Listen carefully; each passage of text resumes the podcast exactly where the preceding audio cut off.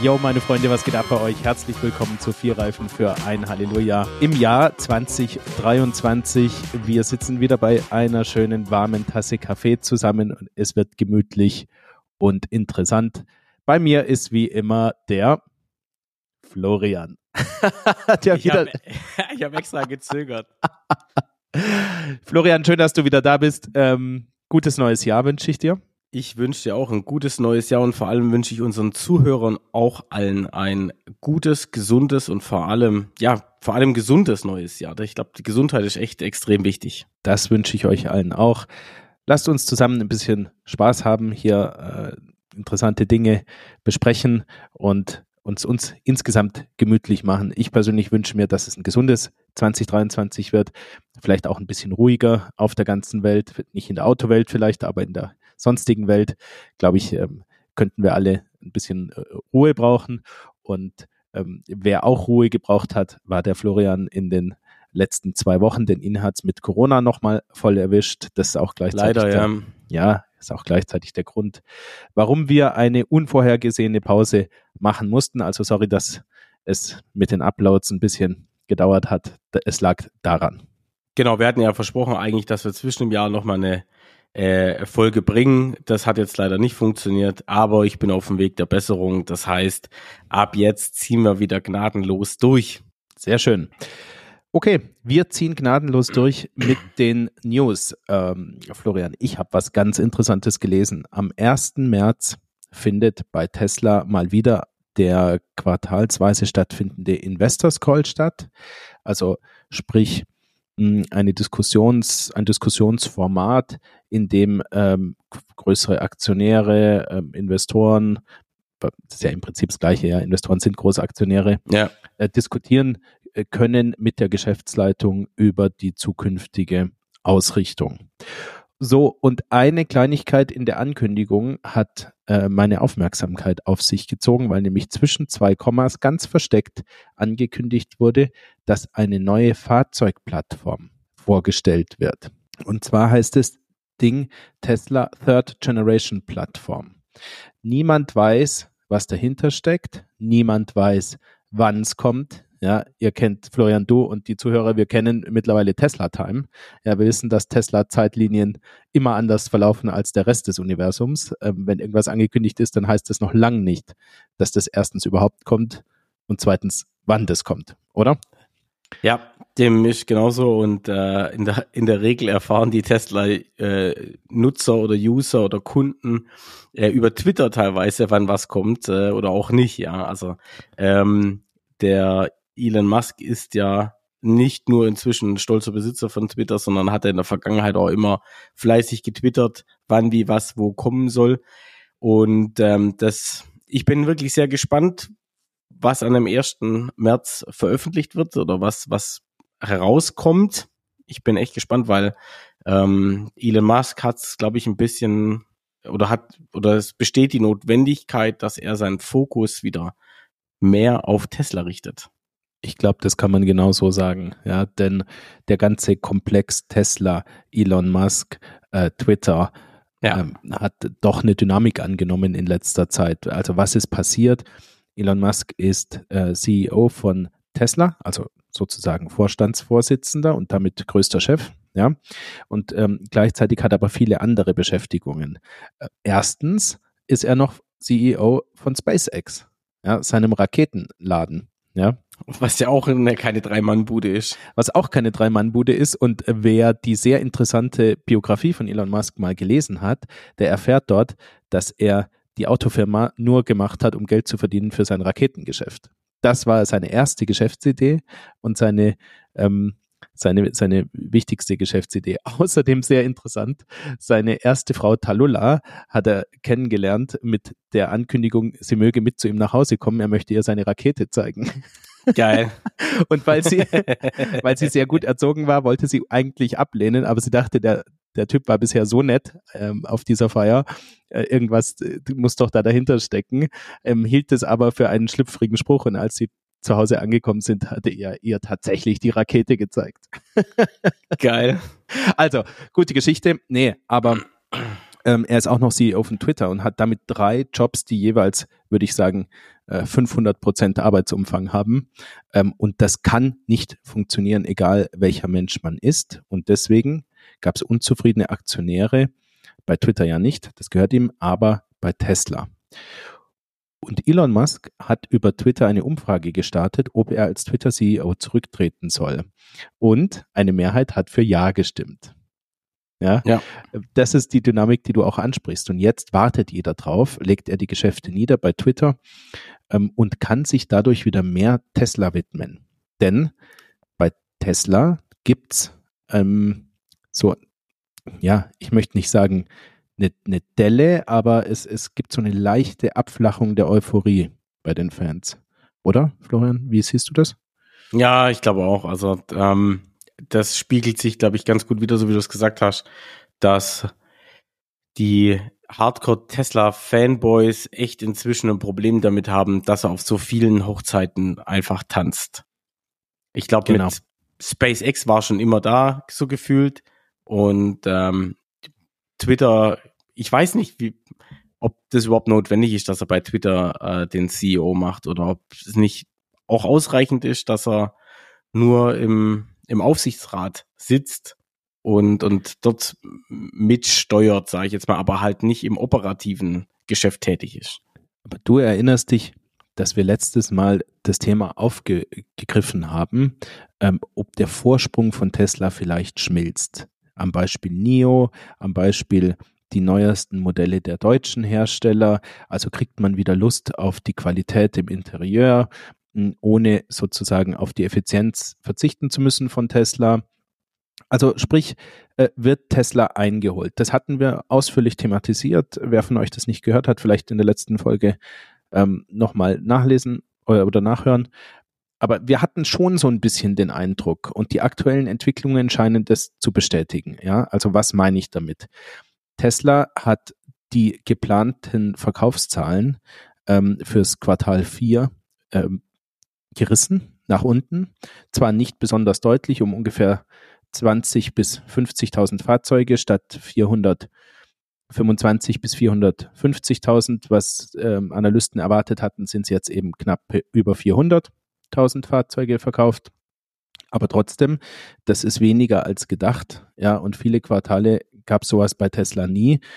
Und viel entscheidender ist, dass es offensichtlich nicht nur um die Lieferengpässe ging, ähm, sondern dass es auch eine kleine Dämpfung in der Nachfrage gibt. Und das ist für Tesla nach den vielen Preiserhöhungen äh, und den vielen, vielen Jahren, in denen ihnen alles aus den Händen gerissen wurde, glaube ich, eine neue Entwicklung.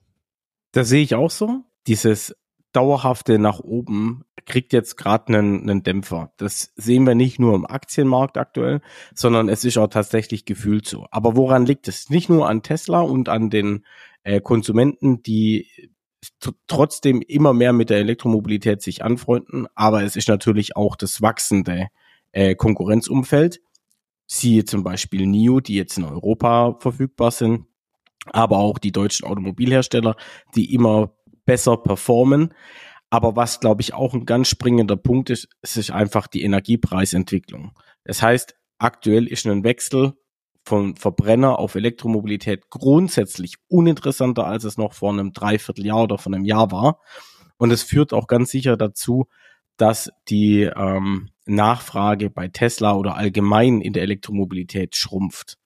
Jetzt ist es so, dass das bei Skoda oder VW nicht ganz so massiv ins Gewicht fällt, weil ich habe in der Vergangenheit auf mein Skoda 18 Monate und mehr warten müssen, äh, einen Tesla habe ich halt bekommen, wenn es gut lief, in drei Monate oder sogar weniger. Gut, es gibt auch Fälle, je nach Ausstattung und Farbwunsch und, und da habe ich auch entsprechend länger gewartet, ein halbes Jahr oder so. Aber ich bin noch natürlich weit entfernt von 18 Monaten oder noch längere Lieferzeiten. Also das spürt man dann halt da schon, ja. Absolut. Du hast 100% recht mit diesen beiden Punkten. Dritter Punkt, der dazu kommt, auch Förderungen fallen kleiner aus durch die Preiserhöhungen, also durch die Inflation, rutschen immer mehr Fahrzeuge über die 60.000 Euro Grenze für die Dienstwagenbesteuerung. Äh, Kaufprämien für Plug-in-Hybriden fallen ganz weg ähm, und äh, die Kaufprämien für die reinen ähm, batteriebetriebenen Elektrofahrzeuge ähm, werden jetzt in den nächsten drei Jahren schrittweise auch abgebaut. Und das zusammen äh, führt dazu, dass manche Analysten schon wieder davon sprechen, ob der Verbrenner eine, ja, eine Renaissance erleben könnte, jedenfalls für eine kurze Übergangszeit jetzt nochmal so ein letztes Aufbäumen. Ich weiß es nicht, ob man so weit gehen sollte. Ich glaube es ehrlich gesagt nicht, weil der Großtrend bleibt. Ja, der Großtrend bleibt. Und ähm, die, die Leute kaufen ja in der Regel Neuwagen, wenn es jetzt kein Leasing ist, nicht nur für ein, zwei Jahre, sondern sie fragen sich ja, was sie in fünf, sechs Jahren gebraucht gut verkaufen können und dass dann das Elektroauto ähm, wahrscheinlich eine bessere Zukunft hat als der Verbrenner ist in den meisten Fahrzeugklassen, glaube ich, schon gesetzt. Also, ja. Kleine, Thema, Anekdote, ja. kleine Anekdote zwecks auch nochmal E-Auto oder Verbrenner oder so. Ich finde es eigentlich ganz äh, interessant. Ein Kumpel von mir hat mir jetzt zwischen Weihnachten und Neujahr hat er mir erzählt, ah, und er fährt selber, muss ich sagen, Tesla Model Y Performance privat. Er arbeitet hier bei einem großen Automobilhersteller mit äh, so einem so einem Stern ist da glaube ich in der Mitte drin und äh, der hatte zum Erfahren dabei ein äh, Mercedes-Benz E53 äh, Coupé, E53 Coupé und er sagte, er, das ist sagt er, du sitzt da drin, das ist natürlich super verarbeitet und luxuriös und schön und da gibt's nix, ja. Aber du drückst drauf und hinten macht's und tut's und rührt's, aber es geht halt nichts vorwärts, gell. Und er sagt er, wenn du es halt vergleichst mit seinem, mit seinem Tesla, oder ich glaube, man darf es nicht so zwangsweise mit Tesla vergleichen, sondern einfach mit der Elektromobilität grundsätzlich ist halt die Elektromobilität, auch was die Leistungsabgabe angeht und und und, hier weit voraus gegenüber halt einem Verbrenner, auch wenn es ein kleiner AMG ist. Da kann ich auch noch eine gute Anekdote erzählen.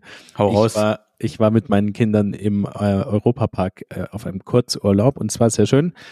Und unter anderem war eine unserer Lieblingsachterbahnen die Blue Fire. Ich weiß nicht, wer von euch die kennt, aber das ist eine Achterbahn, wo man nicht am Anfang einen Hügel hochgezogen wird und dann runterrollt, sondern wo man sozusagen in der auf der flachen Ebene rausgeschossen wird und zwar mit 2,6 Sekunden auf Tempo 100, was natürlich ja, was natürlich enorm ist. So, jetzt mein Punkt. Model die Achterbahn. Die Achterbahn gibt es seit vielleicht fünf Jahren, ja. Und mein Empfinden ist, vor fünf Jahren bin ich keine schnellen Elektroautos gefahren, noch nie in meinem Leben. Ja, damals hat mich die Achterbahn massiv gekickt. Heute bin ich alles Mögliche im Autobereich gefahren, was ähnlich beschleunigt. Taycan Turbo S, ja, ähm, Model 3 Performance. Ich weiß kein jetzt besonders exklusives Fahrzeug, aber es ist ähnlich schnell, ja. Und oder nicht viel sich. langsamer, ja. Ja, man gewöhnt sich. Ja, die, man sitzt jetzt drin in der Achterbahn, wird rausgeschossen, volle Kanne und denkt sich so, ja klar, ist das schnell, aber es ist jetzt nicht mehr so, dass man nicht mehr atmen kann, so wie das früher war. Also es hat sich enorm was getan. Das ist, das erinnert mich an ähm, die Flugzeuge. Also ich kann mich noch erinnern als kleines Kind, wenn du im Flugzeug drin saßt und hast so einen Flugzeugstart gehabt und der Richtig. hat voll, äh, es ging los, dass er abgehoben ist und der voll durchbeschleunigt hat, da denkst du immer, boah, Wahnsinn, ey, wie schnell das ist, gell? Und inzwischen hochst du da drin und denkst du, naja, ich fahre nebenher. Also, auch das, ähm, schwache Verbrenner haben keine Zukunft. Ja, ich, so weit lehne ich mich aus dem Fenster und dabei wird es auch bleiben. Ja, aber was, was heißt es mit den Energiekosten? Ich habe jetzt mal unseren Jahresverbrauch von unserem Model Y Long Range angeschaut ja, mhm. und ähm, komme da auf äh, genau 20,0 Kilowattstunden. Also nicht das, was er selber ein, anzeigt, sondern das, was ich ausgerechnet habe. Dazu muss ich sagen, dass das mit 100% Akkufüllstand gemessen war. Ja, das heißt, ein ganzer Akku wurde geladen, aber nicht verfahren. Das muss man, ja, vielleicht sind es da 19. Und ich habe es nicht genau überschlagen. Ja, also knapp unter 20 mit Vorklimatisierung, mit allem drum und dran. Also das ja, ist mal ein echter mit Verlustleistung. Ja, und, genau, ja. ein echter Lebenswert. Ja, was haben wir reingetankt sozusagen? Und das finde ich immer noch gut. Ähm, und ich möchte jetzt mal folgende Rechnung aufmachen: Mit einem neuen oder angepassten Stromvertrag ohne PV-Anlage. Ja, ähm, weil die Rechnung verfälscht immer mit PV. Ja, aber ohne PV-Anlage kostet die Kilowattstunde 50 Cent, 48 Cent, sowas. Wenn du Leider, jetzt ja. 20 realistisch brauchst mit einem normalen Elektrofahrzeug. Der Tesla ist sicherlich stärker als der Durchschnitt, aber er ist effizienter als der Durchschnitt. Also sagen wir mal 20. ja, dann bist du bei ungefähr 10 Euro. Ich rechne Ja. jetzt so, weil es sich gut rechnen lässt. Das ist so Ja, eine ja. Faustformel. Vielleicht kommst du bei 9 Euro raus, aber du bist bei 10. So, jetzt ist Super E10 bei 1,60 Euro. Ja, oder 1,70, je nach Tag. Auf einmal sind Verbrennerkleinwagen wieder ähnlich. Ja, die kannst du auch in der Gegend von 10 Euro pro 100 Kilometer fahren. Deswegen ist das, was wir immer so sagen, mh, ja, ja, Elektro ist immer noch vom Wirkungsgrad her besser und deswegen unschlagbar in der Effizienz. Aktuell so nicht mehr 100% richtig. Ja, Ja, ich ja, weiß, also, also- die, die, nur als bestes Beispiel, Johanna fährt aktuell einen Mini Cooper, ja, Benziner. Den, den, den fährt die mit, mit sechs Liter oder knapp sieben Liter, irgendwas zwischen sechs und sieben Liter fährt die durch, durch den Gegend. Und genau, tankt dann ist sie, dann ist sie E10. bei, bei 10 Euro E10. Ja. Ja. Da wäre sie jetzt mit einem Elektroauto auch nicht günstiger im laufenden Verbrauch. Ja. Das heißt, es, äh, aber womöglich aber natürlich größeres. Genau, in der Anschaffung teurer natürlich, aber natürlich auch gegebenenfalls größeres Auto, mehr Leistung, mehr Komfort und und und. Das sind natürlich auch alles Themen, aber ja, wenn du die reinen Hardcore-Kosten vergleichst, was der Verbrauch auf die 100 Kilometer kostet, schenken sie sich nichts. Aber der Mini ist halt ein abbezahltes Auto, der frisst, sag ich mal, bis auf die üblichen Verbrauchskosten wie äh, ab und zu mal Reifen, Versicherung, Wartung ab und zu. Ja. Aber das wird inzwischen ja auch nicht mehr in der Fachwerkstatt gemacht, sondern in der Werkstatt nebenan. Also beim Vertragshändler, Entschuldigung, so. Ja, also wird auf jeden Fall, was die laufenden Kosten anbelangt, wahrscheinlich der günstigere Deal sein. Und das ist genau das, was ich auch angesprochen hatte vorhin, was Tesla ja zu schaffen macht, ist, dass es halt wirklich aktuell günstiger ist, beim Verbrenner zu bleiben und nicht aufs E-Auto zu wechseln. Ja, so ist es. Also äh, ich denke, wir haben es klar gemacht. Jetzt ist natürlich die große Frage, denn das war ja unser Teaser. Was wird denn angekündigt ähm, mit dieser äh, Generation 3 Plattform? Also es gibt bei Tesla die große Plattform, ja, X und S. Es gibt die mittlere Plattform oder bisher kleine Plattform 3 und Y. Jetzt soll es die dritte Plattform geben. Alles spricht dafür, dass es sich um das von uns schon mal angesprochene kleinere Modell rund um 25.000 Dollar handelt. Ja, Model 2 Model 2. Ich denke. oder ähm, Q oder was auch immer. Oder das kann ja die, kann ja sowohl sein, dass es in beide Richtungen geht. Einmal ein kleines Model 3 und einmal ein kleines Model Y. Niemand weiß wirklich, wie es heißen wird und welche Spezifikationen es hat, aber es geht ein bisschen in den Großtrend, dass es jetzt nicht nur noch ähm, batterieelektrische SUVs geben wird, sondern dass es ähm, Karosserieformen, die es schon bisher im Markt gab, geben wird bei Elektrofahrzeugen. Also sprich kleinere Wagen, Kompaktklasse, ähm, sprich Kombis, zum Beispiel Audi kommt mit dem A6 e-tron Avant. Ja. Ähm, nachher werden wir noch, oh, das können wir auch jetzt machen, noch ein anderes Fahrzeug anspre äh, ansprechen, VW ID7. ja. Ja, ähm, was, was ist das, Florian? Passat Größe. Passatgröße soll meines Wissens auch als Kombi kommen. Das ist für viele ja eine wichtige Nachricht. Ja, genau. Aber es ist jetzt äh, in Las Vegas auf der CES jetzt erstmal als äh, Limousine vorgestellt worden. Äh, das Interessante ist, es wurde, wurden Bilder vom Innenraum gezeigt. Mhm. Sieht aus wie ein Tesla. Okay. Also es gibt dann auch nur noch ein zentrales Display wie Tesla in der Mitte. Ähm, aber äh, ich sag mal, da wo Tesla die Lüftungsschlitze Schlitze hat hinterm äh, Lenkrad, verbaut VW nochmal einen Zusatzdisplay. Mm, Das ist so der Unterschied zu äh, Tesla. Beziehungsweise man könnte es wiederum als ähnlich sehen wie Tesla, wenn man sich das Model S und Model X anschaut. Genau. Also es geht sehr, sehr stark, muss man sagen, in die Richtung. Auch was die Lüftungsdüsen anbelangt und sowas, ist angedeutet, dass es verstellbar sein wird, wie es zum Beispiel Tesla jetzt aktuell macht, aber auch schon der Taycan. Also wenn man jetzt ein Auto sucht, was elektronisch beziehungsweise übers Touch-Display die Lüftungsdüsen verstellen lässt, aus dem VW-Konzern heraus, der Taycan kann das auch. Also Ganz viele Kunden wünschen sich einen Kombi. der effizient fährt. Die wollen gar keinen SUV, die wollen Wohnwagen ziehen, also sprich Anhängelast, die wollen im Optimalfall Allrad und die wollen Reichweite. Ich denke, das ist das, was der Markt in der Zusammenfassung aktuell will, jedenfalls der deutsche Markt. Und ich könnte mir vorstellen, dass die Hersteller sich in den nächsten zwei Jahren ein, Stück weit darauf zubewegen. Ich denke schon, dass wir mehr Fahrzeugklassen besetzt haben ähm, werden mit mit batterieelektrischen Fahrzeugen. Und ich denke, das ist eine gute Nachricht, oder Florian? Das ist für viele Kunden eine gute Nachricht. Ja, also ich würde das Ganze noch ergänzen in der kleinen, also in in der, in der mittleren und kleinen Fahrzeugkategorie. Also gerade äh, Ford Fiesta, von dem wir uns jetzt verabschieden dürfen, aber äh, Ford Puma ähm, in der Größe einfach auch preislich, so wie Tesla Model 2 jetzt äh, vorgestellt wird oder dann von mir aus auch ein Tesla Model Q oder was auch immer, ähm, dass wir einfach in der kleinen und mittleren Fahrzeugkategorie nochmal zusätzlich was bekommen, was dann auch für die breite Masse einfach bezahlbarer wird. Ja.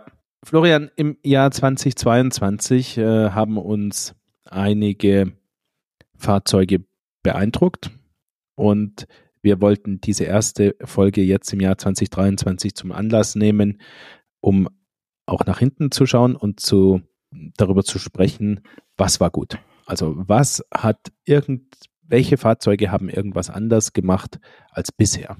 Genau. Ähm, ich habe mir äh, drei, vier Fahrzeuge rausgeschrieben so, und habe sie ein bisschen äh, unterteilt in E-Autos und aber auch Verbrenner, weil es gab auch dieses Jahr Verbrenner, die mich sehr begeistert haben.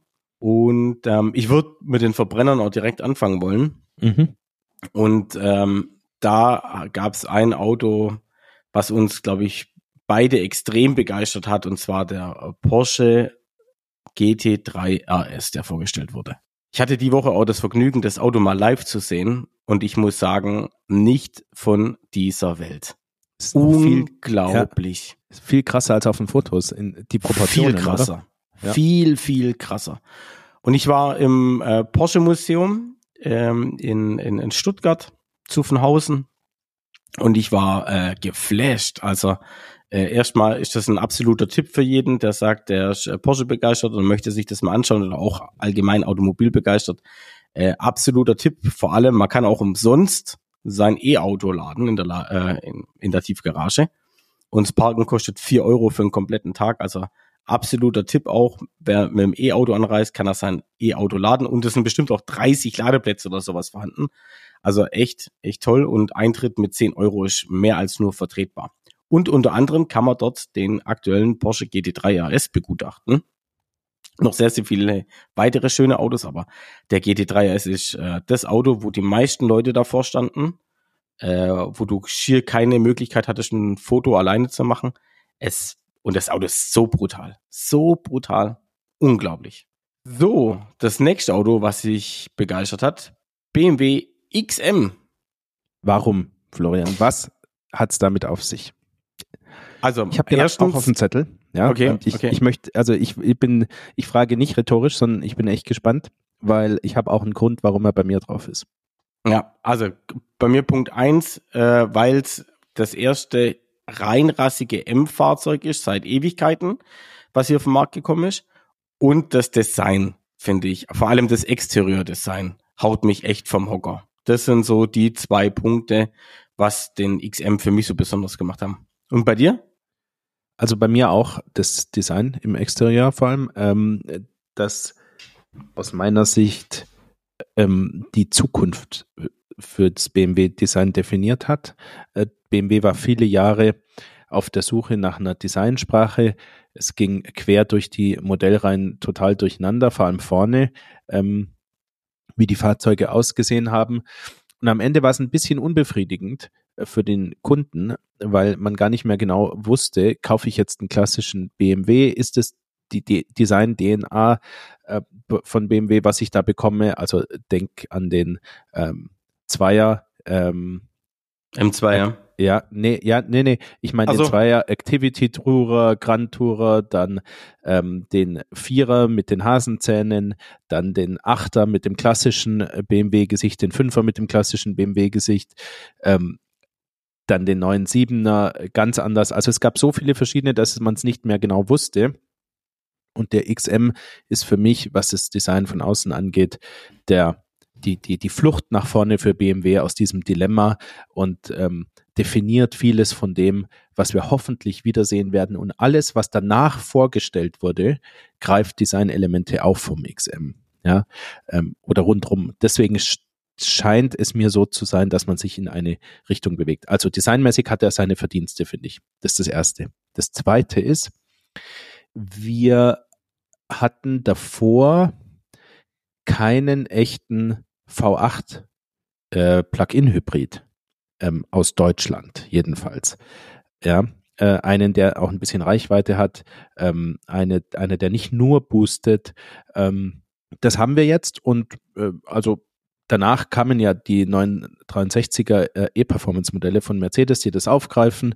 Ähm, vieles spricht dafür, dass der neue RS6 so wird.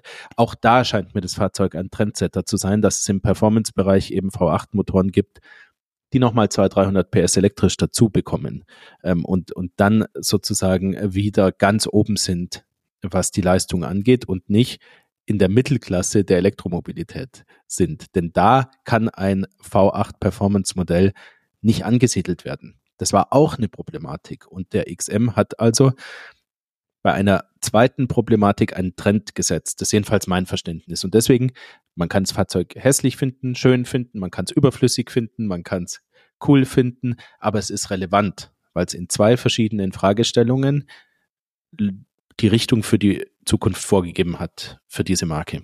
Deswegen ist er bei mir dabei. Wie geht's bei dir weiter? Auch mit BMW M3 Touring. Okay. Brutales Teil. Also Optik, äh, mir gefällt die Niere, auch wenn es noch die alte ist und nicht die vom neuen XM, aber mir gefällt die Niere trotzdem sehr gut. Ähm, das Auto vom Konzept her gefällt mir sehr, sehr gut. Äh, und ich finde es wirklich toll, dass ähm, in diesem ganzen Downsizing, was betrieben wird von unter anderem Mercedes, ähm, BMW nach wie vor sich treu bleibt und sogar jetzt noch das, den Touring bringt. Und ähm, ja, riesen Respekt BMW hier. Ich finde das Auto mega geil. Wir waren ja gemeinsam bei der, jetzt nicht bei der Weltpremiere, aber bei der Vorstellung und der äh, Rundum-Party bei unserer örtlichen Niederlassung hier. War insgesamt eine coole Veranstaltung. Ähm, wir 50 hatten- Jahre M war das, genau. Ja. Ah, ok- okay, genau. Und ich glaube, anlässlich äh, dieses Jubiläums wurde der vorgestellt. Und das einzige Problem war, dass wir nicht, nicht passend gekleidet waren, denn wir sind die einzigen, die dort in die Tiefgarage kein BMW hingestellt haben. ja, das stimmt. Also wir haben nicht kapiert, dass das ein Schaulaufen äh, natürlich von BMW M-Kunden war, ja, und ähm, sind mit dem Falschen gekommen. Allerdings muss man zu unserer Verteidigung sagen, wir hätten auf die Schnelle auch kein BMW M im, im Fuhrpark gehabt. Ich wollte gerade sagen, ich glaube, wir sind schon mit dem richtigen Auto dort gewesen. Viel mehr hätte man nicht bieten können. Ja, also es war jedenfalls kein BMW M. Okay, also M3 Touring, äh, dann hast du, glaube ich, dein Paket voll, oder kommt da noch was? Nee, mein Paket, was Verbrenner anbelangt, ist voll. Was, was kommt bei dir noch? Also, ähm, ich habe auch den GT3 RS, ich habe auch den XM, soweit sind wir uns einig und ich glaube, da gibt's auch nicht viel zu diskutieren. Ich habe noch Ja. den 3 3,0 CSL ähm, ähm, auf dem auf dem Zettel stehen. Warum? Auch hier, er hat designmäßig für mich ähm, äh, eine echte Neuigkeit zu bieten, nämlich er zeigt, wie der M4 ausgesehen hätte, wenn er gut designt worden wäre von Anfang an. Ähm, jeder, oder was heißt jeder? Aber Florian, jetzt mal ganz ehrlich, 95 Prozent der Fans sagen, ja, das ist eigentlich der M4. Ist schon- Also das Ding ist outstanding, keine Frage. Alles an dem Auto ist brachial einfach. Ja, einfach geil. Einfach das, was M4-Kunden wollen. Die Niere, die gelben Lichter, die gab es ja schon mal beim M5 äh, CS, glaube ich. Äh, oder 35 Jahre Jubiläumsedition M5 oder äh, eins von diesen Modellen. Ja, beim M4 übrigens auch. M4 CSL hat auch gelbe Lichter. Aber ja, Ja, finde ich, also finde ich Wahnsinn. Porno, Ja, ist richtig Porno, so, so Rennsport-Ästhetik irgendwie. Ja. ja. Rennsport pur. Rennsport pur. Also toll. Also der steht da drauf, der, da gibt's nicht viel technisch jetzt ähm, zu erwähnen, aber bei mir steht der noch drauf. Dann kommen wir zu den Elektroautos. Ja, soll ich Leg beginnen vor. oder willst du? Ja, nein, leg vor. Ah ja, also ihr hört ja schon die ganzen Folgen über ein Auto hat's mir extrem angetan. Es ist der Porsche Taycan. Für mich äh, immer noch nach wie vor ein absolutes Traumauto. Äh, Optik finde ich hammermäßig, fahren tut sich's unglaublich. Ja, muss ich jetzt auch nicht allzu viel drüber erzählen. Es ist für mich einer der Autos, die halt sehr, sehr, sehr nachhaltig im Kopf geblieben sind. Bei mir auch. Wenn verschiedene Dinge keine Rolle spielen würden, dann würde ich gerne einen fahren. Gut. Ganz tolles Fahrzeug. Aber es steht bei mir nicht auf der Liste. Dann mach du doch weiter mit deiner Liste. Bei mir ist es der Smart Hashtag One. Ja, Mhm. und zwar deswegen, weil das Fahrzeug erstaunlicherweise vom Preis-Leistungs-Verhältnis her okay ist. Und zwar insbesondere die Linie äh, Brabus, die in unter vier Sekunden auf 100 geht, Allradantrieb hat und, äh, glaube ich, ab 48.000 Euro startet. Ja, also man hat äh, mit Allrad und viel Leistung. Ähm, oder vertue ich mich? Von dem, du runzelst die Stirn so? Oh, ich glaube, der war sogar günstiger, oder? Oder, oder ist er bei 48 schon voll ausgestattet irgendwie so? Also, oder ziemlich gut ausgestattet? Ich habe bin mir nicht ich, sicher. ich hab mir notiert, dass man mit sehr guter Ausstattung und der höchsten Motorisierung eine Chance darauf hat, unter 60 zu bleiben für die Dienstwagenbesteuerung. Ja, Ja, okay. und das finde ich bei Nicht-Tesla-Fahrzeugen aktuell keine Selbstverständlichkeit. Ist schon sehr geil. Ähm, optisch gefällt er mir außen jetzt nicht besonders, aber er ist okay mit dem Bicolor-Design. Innen finde ich ihn ganz gut. War für mich aber relevant. Also ein Fahrzeug eines deutschen Herstellers, im weitesten Sinne jedenfalls, ähm, das äh, tatsächlich spektakuläre Leistungswerte hat, ist gar nicht im unteren Marktsegment sonst nicht verfügbar. Ja. Ähm, und dann unter dieser magischen Schwelle bleibt, das war für mich im Paket relevant. Ich würde sehr, sehr gerne ausprobieren, wie gut die Technik funktioniert. Also, ich habe wirklich sehr hoch, großes Interesse, mal so ein Auto zu fahren und zu reviewen. Würde mir schon Spaß machen, ja. Ja. Ähm, ich mache einfach mal weiter, ja, dann kannst du Bitte. wieder übernehmen nachher. Ich habe auch den Neo ET7 drauf. Mhm. Ich habe den drauf, weil wir ähm, zwar gesagt haben, dass sich einiges ein bisschen abnutzt an dem Auto und die, ähm, die Begeisterung nach einem Monat Abo vielleicht nicht mehr so ganz frisch ist, wie das am Anfang war, aber das Auto hat viele Verdienste. Es funktioniert gut, äh, technisch, ja. Es hat eine gute Benutzeroberfläche, es hat großartige Platzverhältnisse, es ist da und existiert tatsächlich und ist verfügbar, ja. Ähm, äh, und ähm, es hat ein mit dem Battery Swap System eine relevante neue Technik. Wie gesagt, man kann auch darüber diskutieren. Ähm, ja, also ich finde, es bringt Neues auf den Markt. Es ist eine Alternative gegenüber manchen anderen Fahrzeugen. Und es ist der Markteintritt für eine Marke, die auch andere relevante Modelle hat. Zum Beispiel der ähm, ES7, also das, das große SUV, vor allem aber auch der ET5, also der Model 3 Fighter, ja, wie man so schön sagt, ähm, der interessiert mich auch. Also Neo ET7 und Neo als Marke ist für mich 2022 relevant gewesen. Ja, ich habe tatsächlich die Nio auch aufgeschrieben gehabt, ähm, aber nicht ganz aus den Aspekten, die du jetzt gerade erzählt hast, sondern ähm, eigentlich hauptsächlich deswegen, weil ich die Marke Nio extrem spannend finde ähm, und vor allem den Ansatz der Battery Swap Station finde ich schon sehr innovativ und ich finde es auch äh, extrem löblich, damit Nio diesen Weg geht von der Technik her fun funktioniert das Auto solide. Es gibt aber so ein paar Dinge, die einfach stören. Und ähm, das mag viel mit dem persönlichen Geschmack zu tun haben, aber manche Dinge kann man auch einfach erwarten, wie zum Beispiel, wenn ich die Heizung auf 21 Grad einstelle, dass auch irgendwie 21 Grad ansatzweise rauskommt. Äh, und wenn nicht, dass ich, wenn ich sage, ich schalte auf 23 oder 24 Grad, ich immer das Gefühl habe, okay, da tut sich einfach gar nichts. Das sind so Dinge, die stören dann halt einfach irgendwie. Dann habe ich das Auto einmal wechseln müssen drin, weil es nicht funktioniert hat. Also Radio ging über acht oder neun Tage einfach nicht. Und lauter so Kleinigkeiten, das stört, nervt dann irgendwie schon. Und dann gibt macht es auch nicht mehr ganz so viel Lust auf das Auto. Aber im Großen und Ganzen muss ich trotzdem sagen, NIO ist mir auch für 2022 äh, nachhaltig im Kopf geblieben und ich bin wirklich sehr gespannt, was die Zukunft bringt. Also ich habe noch zwei Autos auf der Liste stehen, den Kia EV6 und den BMW i4 M50. Auch und, und noch, oh sorry, ich habe sogar noch mal eines draufstehen, Mini Cooper SE. Ähm, also ich möchte mich schnell halten bei den Autos. Kia EV6, warum? Ähm, 800 Volt Antriebstechnik funktioniert super gut. Das Auto macht echt Spaß.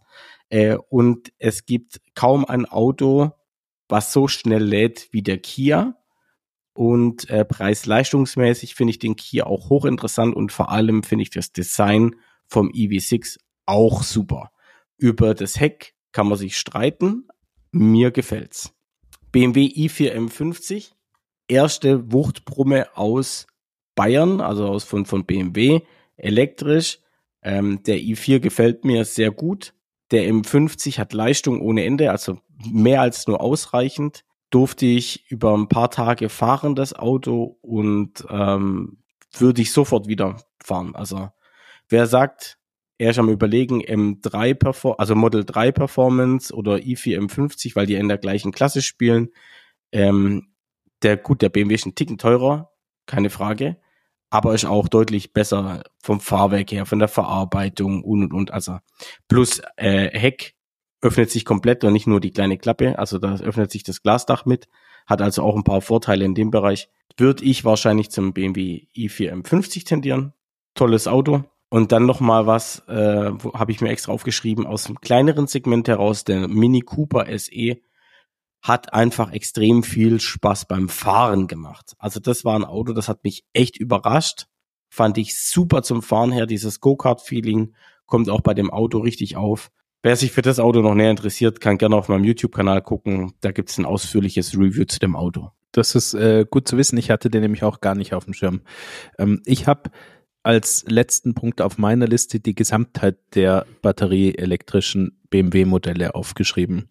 Äh, warum? Weil BMW den Mut hat, einen bisschen anderen Weg zu gehen als andere Hersteller. Erstens ähm, bauen die Jungs aus München ähm, fremderregte Elektromotoren ein. Ich möchte nicht ins Detail gehen, weil ich mich auch nicht gut genug auskenne, aber es ist eine ähm, eine andere Technologie als die permanent äh, erregten Elektromotoren der anderen Hersteller, die offensichtlich ähm, eine etwas bessere Ökobilanz in der Herstellung hat. Kann ich mich nicht weit aus dem Fenster lehnen. Ich wiederhole das einfach, was ich gelesen habe. Aber insbesondere auch mit einer etwas besseren Effizienz reüssieren kann. Und das ist wiederum auch relevant, finde ich jedenfalls, denn die BMW-Modelle brauchen relativ wenig Strom im Vergleich mit direkter deutscher Premium-Konkurrenz. Und zwar, obwohl, und jetzt kommt der zweite andere Weg, den BMW geht, sie keine wenige reine Elektrofahrzeuge konzipieren, sondern ähm, Plattformen für die Verwendung mit Verbrenner Verbrennern und Elektromotoren aufsetzen. Ja, also ich denke an den X1, ich denke an den X3, ich denke an den 4er Gran Coupé, ich denke an den 7er. All diese Fahrzeuge gibt sowohl batterieelektrisch als auch ähm, mit Verbrenner oder natürlich auch Plug-in-Hybriden. Die batterieelektrischen Varianten brauchen, obwohl sie nicht optimiert sind, was äh, Aerodynamik angeht, jedenfalls nicht so ähm, konsequent wie zum Beispiel bei Mercedes das stattfindet, äh, verbrauchen sie nicht mehr Strom. Ja, sie funktionieren ähnlich gut. Sie haben nicht wesentlich weniger Kofferraum, aber ich finde, sie sehen gefälliger aus. Das ist natürlich immer subjektiv und Geschmackssache, aber für mich ist das Verdienst von BMW in der, in der ganzen Elektromobilität ein bisschen andere Wege zu gehen, neue Wege zu gehen und nicht genau das Gleiche zu machen wie die anderen. Ähm, und das finde ich relevant. Ja, deswegen habe ich, habe ich die als noch als bemerkenswert für das Jahr 2022 auf dem Zettel und wir können ja mal schauen, wie die nächste Generation wird, denn X1 und X3 sind alt. Ja, mal sehen. Na gut, iX1 haben sie jetzt vorgestellt.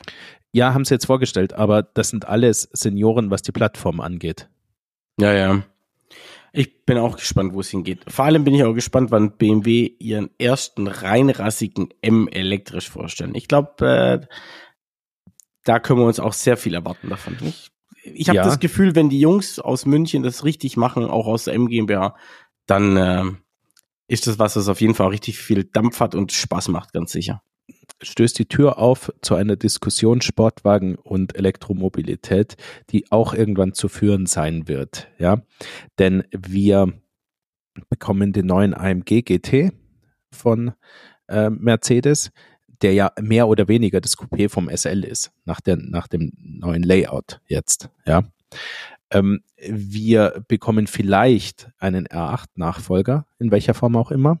Ja, und wie du weißt, hat BMW eine riesige Lücke im Portfolio seit dem M1 von vor 40 oder 50 Jahren, ähm, 40 Jahren, Entschuldigung, ähm, äh, beim Bereich Supersportwagen. Ja, es, es gibt keinen. Und mal, mal sehen. Also sehr, sehr spannend, was da kommt. Geht es in Richtung E-Fuels, geht es in Richtung batterieelektrisch, geht es in Richtung gar keine Supersportler? Ähm, was, ja. was hast, hast du ein Gefühl oder irgendwie einen Gedanken? Also es gibt bestimmt Hersteller, die werden bis bis zum bitteren Ende äh, kämpfen und äh, Verbrenner verbauen. Ja, zum Beispiel Lamborghini. Äh, zum Beispiel. Äh, Ferrari würde ich jetzt auch damit reinnehmen, obwohl denen könnte ich auch ehrlich zumuten, dass die mehr auf Hybridtechnik oder stärker auf Hybridtechnik setzen. Da sehe ich Lamborghini jetzt irgendwie noch nicht so richtig äh, dahinter. Ähm, Porsche wird auch einen Mixweg fahren, einfach weil sie sehr vernünftig auch sind. Das Interessante wird sein bei Porsche, weil die, glaube ich, auch sehr vernunftsgetrieben sind, weil es einfach ein deutscher Konzern ist, dass die einen sehr langen Mix fahren zwischen Verbrenner, elektrisch und Hybridkonzepte. Also die werden das, glaube ich, alle drei Varianten relativ lang durchziehen. Der 911er wird irgendwann mit einem Hybridmotor vielleicht versehen, könnte ich mir vorstellen. Also äh, es, es gibt alles. Es wird ja. Hybridisierungen geben. Ich vermute äh, vielleicht von unten her. Ich weiß nicht, ob sie beim Turbo mit dem Performance-Hybrid beginnen. Kann auch sein. Vielleicht auch beim Carrera. Ja. Unten, ähm, ganz mild. Äh, wir sehen E-Turbolader oder so. Wir ja. sehen E, ähm, E-Fuel äh, Vorgehensweisen bei den GT-Modellen am Horizont. Mhm. und wir sehen mit dem 718 GT4 äh, E-Performance heißt er, glaube ich, ähm, eine Studie, die einen Elektrosportwagen ähm, sozusagen als Inhalt hat. Das, was früher mal der Mission R war, den man so dachte, das könnte der sein oder so, das, das kristallisiert sich jetzt raus. Es wird der normale Cayman sein, der ja. elektrisch wird, der nach oben hin jede Menge Power hat. Ich halte das Vorgehen für richtig, weil der 911er ist so traditionsbelastet, sage ich bewusst, dass egal was Porsche machen wird, ähm, sie die Fans erstmal dran gewöhnen müssen bei anderen Modellen. Und ich glaube, der Cayman ist, ist da besser geeignet.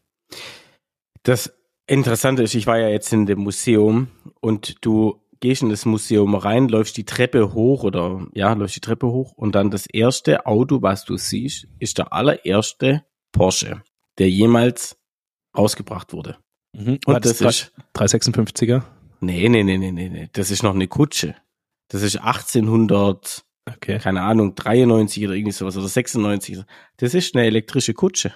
Ah, du meinst eigentlich ist die Tradition bei Porsche elektrisch. It all started electric. Steht ganz fett, wenn du bei Porsche reinkommst.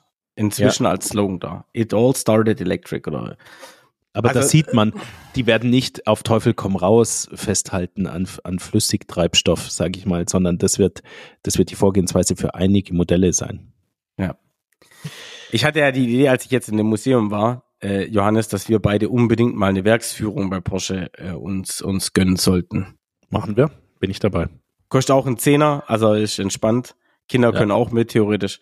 Äh, also ich würde sagen, ich war für die ganze Familie, aber ich glaube es dann doch nicht am Tagesende, sondern eher nur für die Petrolheads in der Familie. Aber ja. Okay, ich denke, wir haben einen schönen Rundflug gemacht über 2022 und haben an ein paar Stellen über den Tellerrand rausgeschaut, äh, was kommen könnte.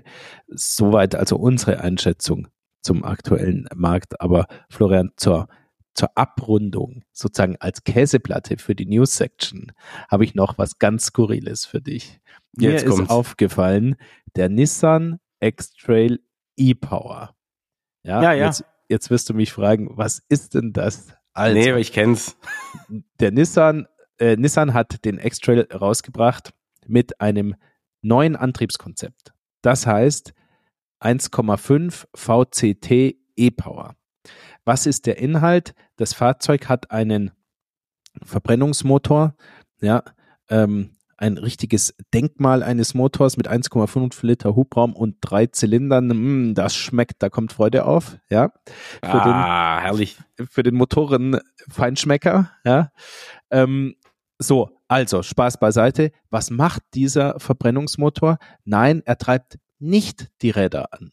Er treibt nicht die Räder an, sondern er arbeitet als Stromgenerator. Das heißt, er produziert Strom, der dann wiederum von zwei Elektromotoren optional, also es gibt Frontantriebsvarianten, es gibt aber auch Allradvarianten, dementsprechend ein oder zwei Elektromotoren an, ja, eben an der Achse, ja. angetriebenen Achse, richtig.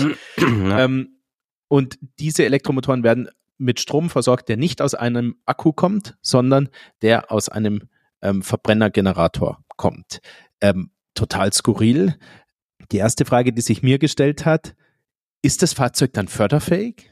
Antwort nein. Ja. Ah, okay. Es, ist, ja. ke- es ist nicht förderfähig, es ist kein Hybrid, es ist kein batterieelektrisches Fahrzeug, es zählt als nichts von all dem. Was ist die technische Argumentation? Die technische Argumentation ist die, dass man, wenn man ähm, einen Verbrenner dazu benutzt, ähm, Elektromotoren anzutreiben und eine kleine Pufferbatterie hat, eine ganz kleine, 2,1 Kilowattstunden, dann versetzt es dieses Gesamtsystem in die Lage, den Verbrenner dauerhaft in der effizientesten Weise zu betreiben. Ja, und noch mehr, noch deutlich weniger Sprit zu brauchen als beim Hochdrehen, beim Ausdrehen. Natürlich, Florian, können wir uns ein gutes Bild machen, was das für, die, für, für die Geräuschlandschaft in diesem Fahrzeug bedeutet.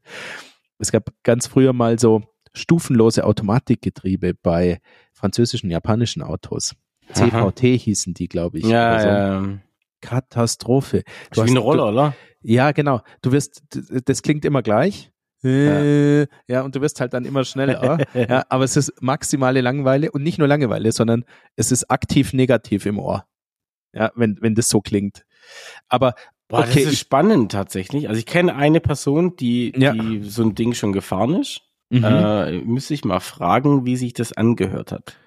Genau, also ähm, ich, ich fand es relevant. Wir sprechen hier ja über, über Themen, die in irgendeiner Form eine Auswirkung haben, ja, auf, auf den Markt, auf das, was in der Zukunft auf uns zukommt, auf, auf das, was wir im Alltag so ähm, an, an, an Mobilität erfahren, ja. Und da würde ich sagen, ähm, ist es eine Skurrilität, vielleicht am Rande, aber vielleicht haben die auch einen Punkt. Also warten wir es mal ab. Ich würde wahnsinnig gern mal fahren. Also vielleicht kannst du mal den, den, den, den Finger an den dran bekommen oder wir fragen auch in der Community rum, ob jemand ähm, Erfahrungen hat, weil es würde mich, das, das Gefühl, mit sowas unterwegs zu sein, würde mich schon sehr stark interessieren.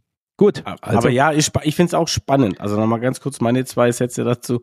Spannende äh, Idee. Der Verbrennungsmotor. Ich, also was mir direkt einfällt, ist, was verbraucht er dann? Verbraucht der Strom? Also wie, wie wird der Verbrauch angegeben? Wird der Verbrauch in, in, in Liter pro 100 Kilometer angegeben? Ja, glaub Wird schon. Dann, ja, ich glaube auch, oder? Und nicht Ja, in, in Kilowattstunden oder Nee, was, weil was ich- verbraucht er dann? also ich glaube, es geht darum, was muss ich reinkippen, um 100 Kilometer zu fahren. Ja, Und genau. in dem Fall ist schon so, du musst, äh, du musst Sprit reinkippen. Vier Liter oder was immer, oder? Ich, You ich never habe know. da, nee, wir wissen es nicht. Und ich möchte auch nicht wissen, was das nach Normrunde braucht, sondern genau hier würde mich interessieren, was braucht es Real Life. Ja. Deswegen würde ich ihn gerne mal echt ausprobieren. Also ich habe, äh, gese- ich weiß, glaube ich, sieben Sekunden auf 100 in der Beschleunigung. Ist jetzt nicht so langsam. Nee. 180 km/h abgeriegelt. Ja, das sind alles so gemäßigte E-Auto-Werte. Ja, also spannend. Würde mich auch tatsächlich interessieren, wie sich so ein Ding mal fährt. Optisch Warten es ab. natürlich Geschmackssache. Ich finde es jetzt nicht so geil, aber ja. Ich finde ihn ganz okay. Ich würde sagen, ähm, Ja, das Wir wäre, haben's- glaube ich, das Gleiche, wenn ich sage nicht so geil und du sagst Genau. ganz okay. ja, es ist vielleicht das Gleiche. ähm, wir, wir halten euch auf dem Laufenden. Ja, wenn wir dazu ähm, was, was erfahren oder ihr was erfahrt, ähm, dann werden wir uns entsprechend synchronisieren. Früher hatte ich mal einen. Ihr könnt euch vielleicht noch dran erinnern, ich hatte einen BMW M135iX und äh, dieser wurde dann abgelöst durch einen Mercedes und zwar eine C-Klasse. Und zwar war das ein C43 T-Modell. Also ein, ein kleiner AMG. 367 PS.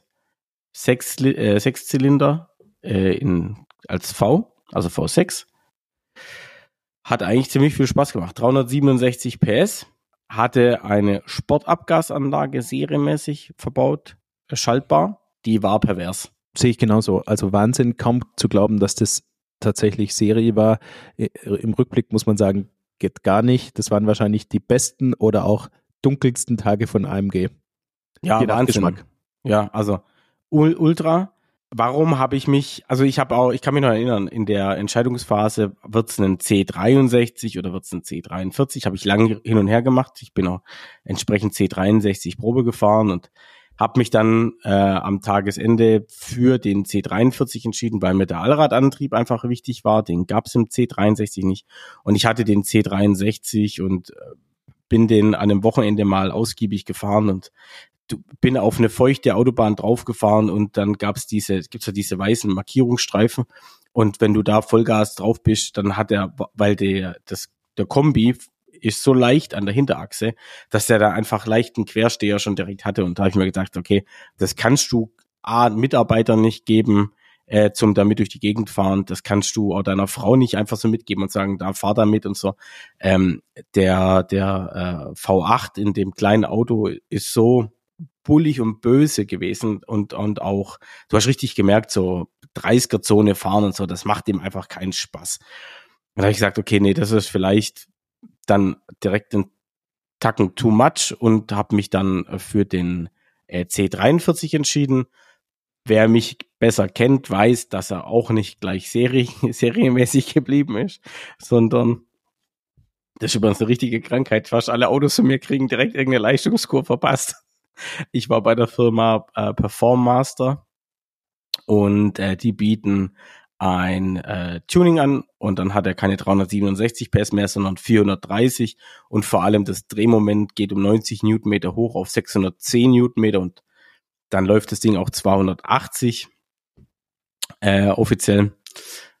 Ja, und dann hat es auch leistungsmäßig äh, richtig Spaß gemacht und stand ehrlich gesagt dem äh, C63, der regelmäßig Traktionsprobleme hatte, dann auch nicht mehr allzu viel nach, weil ja der normale C63 auch 450 hat oder sowas. Ja. Was man auch nicht vergessen darf bei aller Motor-Euphorie, ja, und wie toll die V8 klingen und beschleunigen und so weiter. In der Kurve auf der Vorderachse ist der V8 schlechter, auch gefühlt, als der V6. Ja, da kannst du Sportreifen drauf haben und ein tolles Fahrwerk und machen, was du willst. Vorne ein V8 in einem relativ kleinen Auto liegen zu haben, ist nichts für Vorderachsenfetischisten wie mich. Ja. ja. Was an dem Auto genial war, äh, ist das Gesamtkonzept. Also ich muss wirklich sagen, das war einer der Autos, wo das Gesamtkonzept eigentlich am geilsten war. Muss man einfach sagen. Auspuff, pervers laut, äh, richtig gut. Äh, dann die Sitze, die ich verbaut hatte. Ich hatte diese Sportschalensitze. Hammermäßig im, was, was äh, im Komfort anbelangt, aber auch Seitenhalt, Optik. Da hatte einfach das ganze Konzept zusammengepasst. Dann äh, rote ähm, Gurte waren mit drin, äh, Arm, also Carbon-Applikationen im Innenraum, Burmester Soundsystem. War einfach geil. Was, wie war die Außenfarbe? Hast du noch nicht gesagt. War ein Blau Metallic. Ich kann mich jetzt leider nicht mehr an die genaue Bezeichnung erinnern. Aber dunkelblau, aber, oder? Ja, das ist so ein, so ein, so ein, so ein, ja, nicht ganz dunkelblau, das ist so ein, so ein eher schon markantes, äh, äh, ja, ich will nicht sagen hellblau, aber nicht, äh, schon ein blau Metallic-Ton, ja. Also die Kenner unter uns, die wissen, was ich glaube ich meine. Traumhaft schön. Also war echt geil das Auto. Auch 19 Zoll Felgen äh, äh, in einem schönen AMG-Look. Dazu, äh, liebe Hörer, muss man sagen, das war damals groß. Ja, 19 Zoll war damals groß, also 18 war Serie, 19 war aufpreispflichtig. Und größer als 19 ging es auch nicht, also 20er gab es gar nicht zur Auswahl, deswegen war 19 auch schon groß. Ja, Hammer Auto, also wirklich, hatte alles, was man sich nur vorstellen konnte, was, äh, hammermäßig. Äh, wie war das, kannst du dich erinnern vom, vom Leasing her, war das noch irgendwie bezahlbar? Wir haben ja auch über die Preisentwicklung in dem Bereich gesprochen. Ja, Auto hat 100.000 Euro gekostet und Leasing lag bei 800 Euro. Okay, also. Drei Jahre, ich bin der Meinung, 15 oder 20.000 Kilometer waren pro Jahr waren es. Also mhm. war mhm. eigentlich mit einem Leasingfaktor von 0,8 sehr gut. Also fand, fand ich, war kein mega Schnapper hoch 10, aber war, war wirklich solide gut, fand ich. Ja. Ähm, ja, bei so vielen Kilometern ist es schon gut, finde ich. Vor allem auch frei konfiguriert. Also es ist ja nicht irgendein Auto, was da stand, sondern ich habe das Auto nach meinen Vorstellungen konfiguriert. Das sind wir Dann noch dieses Dark-Paket. Ja, ja, also ja. dieses, dieses Night-Night-Paket war mit dabei. Äh, äh, große Panorama-Schiebedach. Ähm, also wirklich volle Hütte, was ging, war, war in dem Auto drin, weil ich dachte, okay, wenn du den 43er dann nimmst, dann darf auch alles rein, was rein muss. Und den hattest du ganz regulär die gesamte Leasinglaufzeit, oder? Den hatte ich ganz regulär die gesamte Leasinglaufzeit von drei Jahren, ja. Ich möchte ja nicht spoilern, aber ich kann euch schon sagen, dass auch das beim Florian nicht selbstverständlich ist äh, und sich noch ändern wird. Und zwar, ja, jetzt wenn halt ab. ich mich richtig erinnere, bereits beim nächsten Fahrzeug. Aber davor bin ich ja noch einmal dran. Mich würde noch interessieren, vielleicht zum Abschluss, ähm, was hat das Fahrzeug an Sprit gebraucht? Ehrlich gesagt, keine Ahnung, weiß ich nicht mehr. Zwölf Liter.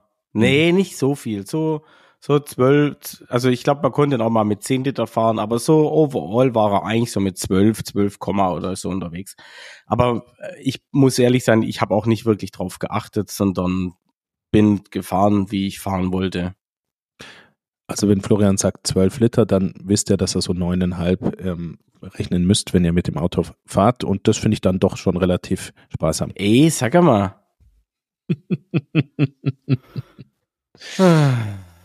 also, nee, wirklich so im Nachgang betrachtet, muss ich sagen, war einer meiner besten Autos. Es kommt noch mal ein Auto, was in einer relativ ähnlichen Kategorie ist. Ähm, aber was das Auto so extrem besonders gemacht hat, sind unter anderem die Sitze. Hammermäßig. Mein nächstes Fahrzeug, das ich noch nicht verraten werde, das wurde auch durch die Sitze besonders gemacht. Ähm, und bei mir wird es jetzt sehr sportlich. Noch sportlicher als ein C-AMG, da bin ich gespannt. Ey. Ah, ist vielleicht Diskussionssache, aber ähm, lass es uns das nächste Mal diskutieren. Ich freue mich übrigens jetzt schon auf die nächste Folge. Wir starten mit äh, voller Power ins Jahr 2023, würde ich sagen. So machen wir das. Okay, meine Lieben, es hat richtig viel Spaß gemacht. Vielen Dank, Florian. Sehr gerne, Johannes. Danke für, für deine Plausch. Zeit. Ja. ja, mega.